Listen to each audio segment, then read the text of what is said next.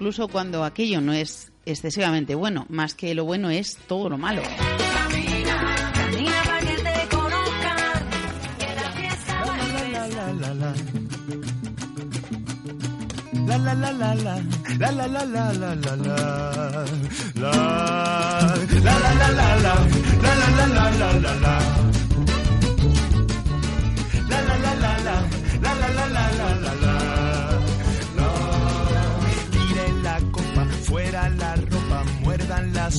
Salgan de Europa, salten al lodo, da igual el mundo.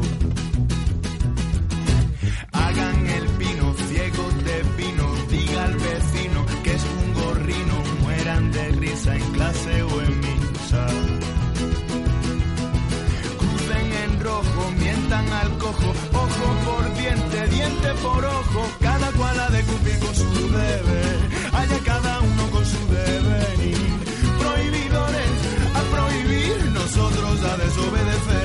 Pues un poquito será de eso, de lo que vamos a hablar, de lo que vamos a charlar hoy con nuestro protagonista, porque cuando conocíamos los sucesos, el ataque terrorista sufrido por el semanario satírico francés Charlie Hebdo, nos poníamos en la piel de alguien que en Villafranca se realiza normalmente hacer pues un trabajo parecido, una vocación parecida a utilizar el lápiz como arma.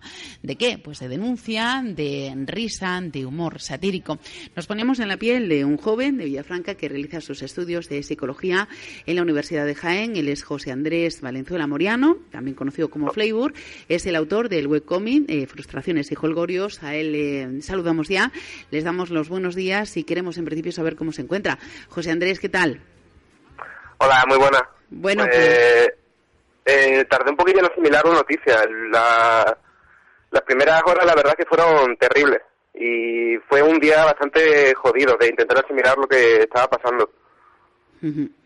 Eh, José Andrés, eh, ¿cuánto tiempo llevas eh, con esas viñetas de, de corte satírico, eh, pues denunciando, mostrando tu opinión ante diferentes temas, bien sean religiones, bien sean religión, bien sea política, bien sea otros tantos temas que pueden, bueno, pues condicionar polémicas, que pueden tener o suscitar polémicas, que pueden también promover que en algún momento alguien pues pueda tener algo en contra de esa libertad que manifiestas a través de tus lápices, de tu tinta. ¿Cuánto tiempo llevas con la webcomic? Pues eh, con este webcomic llevo unos cuatro años. Ahora tengo otro proyecto y lo tengo un poquito más abandonado, pero con este, en eso, con cuatro años. Bien, cuatro años, eh, eres muy joven, eh, José Andrés. Eh, no sé si conocías el trabajo que se realizaba desde ese semanario francés. Lógicamente, lo que saltaba a la, bueno, pues a la vista de todos era, pues, esos, um, esas viñetas caricaturizando a Mahoma, que son, en final, al cabo, lo que han provocado ese ataque terrorista, esa, bueno, pues, esa, ese empeño, ¿no? En denunciar ese integrismo de las religiones, concretamente, en este caso, de la religión de los integristas musulmanes, ¿no? Eh, ¿Tú conocías el trabajo de Charlie Hebdo? Eh, sí, lo conocía precisamente porque mmm, esto no viene de ahora. Eh, este seminario ya sufrió un ataque con cóctel molotov hace creo que dos o tres años. Y mmm, fue a raíz de unas caricaturas sobre Mahoma que surgieron en Dinamarca, me parece, Uh -huh. que arrastraron una cadena de odio bastante grande. Otra serie que también ha tenido problemas con esto y con sus creadores también amenazados de muerte fue la serie mm, South Park Sí, de Estados Unidos, sí. que también ha tratado este tema y también ha tenido sus problemas. Entonces sí conocía, no conocía a los dibujantes porque aquí el trabajo de estos dibujantes no se ha visto mucho, yo por lo menos no lo he visto en tiendas, pero sí conocía los problemas que había tenido esta revista. Unos problemas que finalmente se han eh, materializado dramáticamente en ese atentado que ha costado la vida a 12 personas eh, a cargo, a, bueno, pues a manos de esos jóvenes que, por cierto, eran franceses, aunque de segunda generación, Sí. sus padres eran argelinos y eh, curiosamente se nos da a conocer precisamente en el día de hoy que los, eh, bueno, pues el consejo de redacción de esa de ese semanario se estaba reuniendo para abordar uno de los próximos números referidos al racismo, seguramente, y desde este semanario se había intentado luchar de la misma manera que se luchaba contra el integrismo a través de esas viñetas, de esos armas o de esas armas que son en este caso um, eh, lápices o bolígrafos, pues eh, también se había intentado luchar contra estas lacras eh, que también tenían entre sus objetivos, por ejemplo, el tema del racismo, ¿no? No, no se entiende muy bien o, no se explica. No sé tú qué piensas al respecto. Eh, lo que yo pienso es que todo viene de una cadena de odio bastante desagradable. El problema no solo es el simple hecho de haber representado al profeta, sino de que estamos hablando de que estamos en un bloque occidental que lleva bastante tiempo en guerra con países, con otras religiones. Y una imagen, por ejemplo, de un profeta no solo representa para esas personas eh, que se están metiendo con su Dios o con su religión, sino que representa que se están metiendo con todos ellos. Eh, y estoy hablando simplemente de los fanáticos. Eh, no quiero mezclar este tema con, con el odio a los musulmanes, porque es algo que está surgiendo ahora, que también me resulta horrible. Y es que parece que cuando ocurre una cosa de estas tendemos a echarle la culpa a todo el mundo, a generalizar, cuando realmente esto forma parte de un colectivo bastante reducido en comparación con todo lo grande que es el mundo musulmán.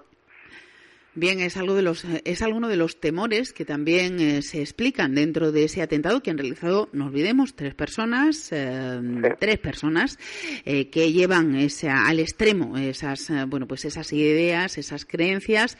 Y lógicamente uno de los temores que tiene tanto los europeos quienes vivimos aquí o en el mundo occidental, los gobiernos suponemos que también es que tal como está la situación de crisis en nuestro continente, la islamofobia que así se ha dado a conocer, pues ese odio ese rechazo a los eh, practicantes de esta religión se generalice, ¿no? Ese odio y considerar que todos son unos eh, potenciales terroristas. Eso también es un peligro y bastante, bastante gordo, tal como está la situación ahora en nuestro continente. Sí. Es una de las cosas que me ha, me ha, me ha afectado el tema este. No solo es el hecho de que estas, estas 12 personas hayan muerto de una forma tan tremenda. Si es que al día siguiente ya empezó a haber ataques a mezquitas y a, por ejemplo, una bomba incendiaria en un kebab al día siguiente en Francia. Y se nota exactamente eso, la, el odio hacia el Islam que está generando un incidente como este.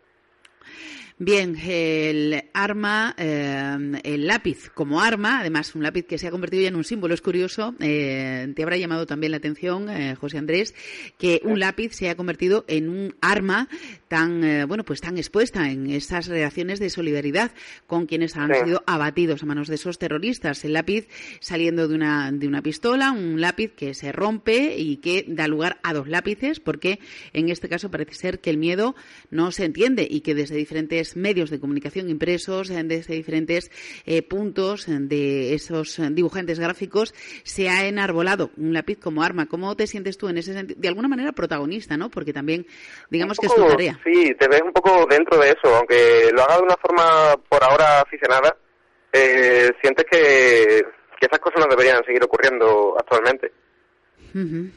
Es curioso como una de las ilustraciones que podemos ver en francés es el dibujo primero. Cuando uno dispara, el dibujo y con el dibujante en el suelo. Efectivamente, ¿no? El disparo, a modo de disparo, pues también esas viñetas que se suelen hacer y que salen de dónde. Eh, tú muchas veces, o según hemos podido ver a través de tu perfil de Facebook, eh, José Andrés, eh, dices que muchas veces la rabia, tus opiniones, se vierten a través de esas viñetas que denuncian fundamentalmente algunas cuestiones y con la última ha sido pues muy mm, explícita, ¿no? Eh, sí, la última viñeta que ha subido, sí, bastante.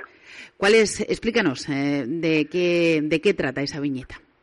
En esa viñeta he tratado el tema no solo de... No me he limitado a poner, como se ha visto, el lápiz como arma, sino que he hablado de la culpabilización no solo de estos dibujantes, sino de, de muchísimas víctimas a lo largo de, de la historia de las opresiones que estamos sufriendo. Entonces, mm, una tendencia que también se ha hecho recientemente cuando ha ocurrido esto es que se ha dicho, eh, ellos se lo han buscado. eh, y lo peor es que viene de gente que le parece horrible ese incidente. Dice, eh, está muy mal que los hayan matado, pero sabían dónde se estaban metiendo. Y creo que es lo más chungo, aceptar eh, la muerte o aceptar que estas cosas pasan porque hay gente que está por encima de nosotros. Y no solo lo he, lo he relacionado con el, incidente este, sino también como, por ejemplo, si vas a una manifestación y te zurran, la culpa es tuya por estar ahí. O si eres una mujer y te pegan, tú eres la culpable porque deberías haber avisado a la policía o deberías haberte buscado otro hombre. Y creo que parte del problema que tenemos en la sociedad es esa tendencia a culpar al oprimido y a y decir que lo que hace el opresor es coherente con su papel en el mundo pues ese mm, afán de culpabilizar a las víctimas, ese ellos se lo han buscado implícito en eh, bueno, pues en parte de lo que ocurre y en este caso lo más tremendo que ha ocurrido a través eh, de esa denuncia que se hace a través de un medio de comunicación, un medio de expresión eh, que busca la libertad y con libertad pues aludir a aquellos asuntos que nos siguen poniendo los medios de punta, llámese pues esas decapitaciones por parte del ejército islámico, parte de lo que está ocurriendo en diferentes partes del mundo con diferentes temas en los que nos podemos considerar como, como víctimas o como afectados. En este caso, José Andrés, a través de esas eh, frustraciones y colgorios y de otro proyecto que tienes un poco, dices, abandonado. ¿De qué se trata, José Andrés? Mm, no, el que tengo abandonado ahora mismo es, este, ¿no? Sí. Estoy con un cómic de corte más cómico que se llama Las aventuras de Poe sobre eh, dos escritores compartiendo piso con diferentes miembros de la, mm, de la literatura. Bien, pues será curioso también mirar. Eh, echamos un vistazo a través de esas historietas que normalmente dibuja dentro de ese, bueno, pues de ese mundo que te permite, supongo, los estudios, José Andrés, eh, porque supongo que dividirás el tiempo, ¿no? Sí, exacto, voy compaginando. De hecho, ahora tengo los, cómics estos aparcados, salvo este que lo tuve que hacer porque lo necesitaba. Pero mm, ahora mismo sí voy compaginando estudios y, el ocio que me, que me pego con los cómics. Bien, este que tuve que hacer porque lo necesitaba, esa necesidad de expresar de esta manera, además, que cada cual elija la suya, pero en este caso como libertad de expresión y para denunciar, en este caso lo que se denuncia, esa criminalización y esa culpabilización de, las víctimas cuando algo ocurre. Algo tan tremendo como esto y en lo que puede sentirse bastante, pues en el punto de mira, un joven de nuestra localidad que también se dedica a través de sus viñetas a denunciar aquello que considera oportuno.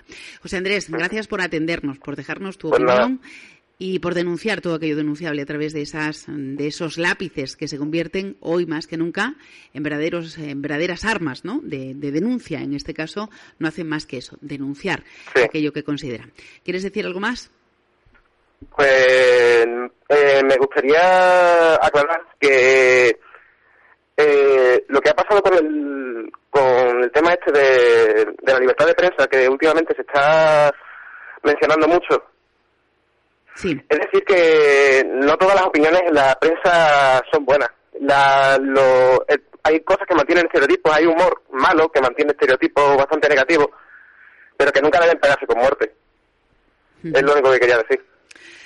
Bien, pues ahí queda claro ese mensaje y ese humor que a veces no hace tanta gracia a algunos y cuando estos algunos eh, pues son un poquito más bárbaros eh, se toman la justicia y sin humor ninguno actúan contra aquellos que han utilizado simplemente un arma tan bueno pues eh, tan flojita como puede ser un lápiz. Muchísimas gracias, José Andrés, que todo vaya muy bien y que sigas utilizando ese, ese lápiz para denunciar lo que consideres oportuno. Muchísimas gracias. Un saludo y buen día. Hasta luego.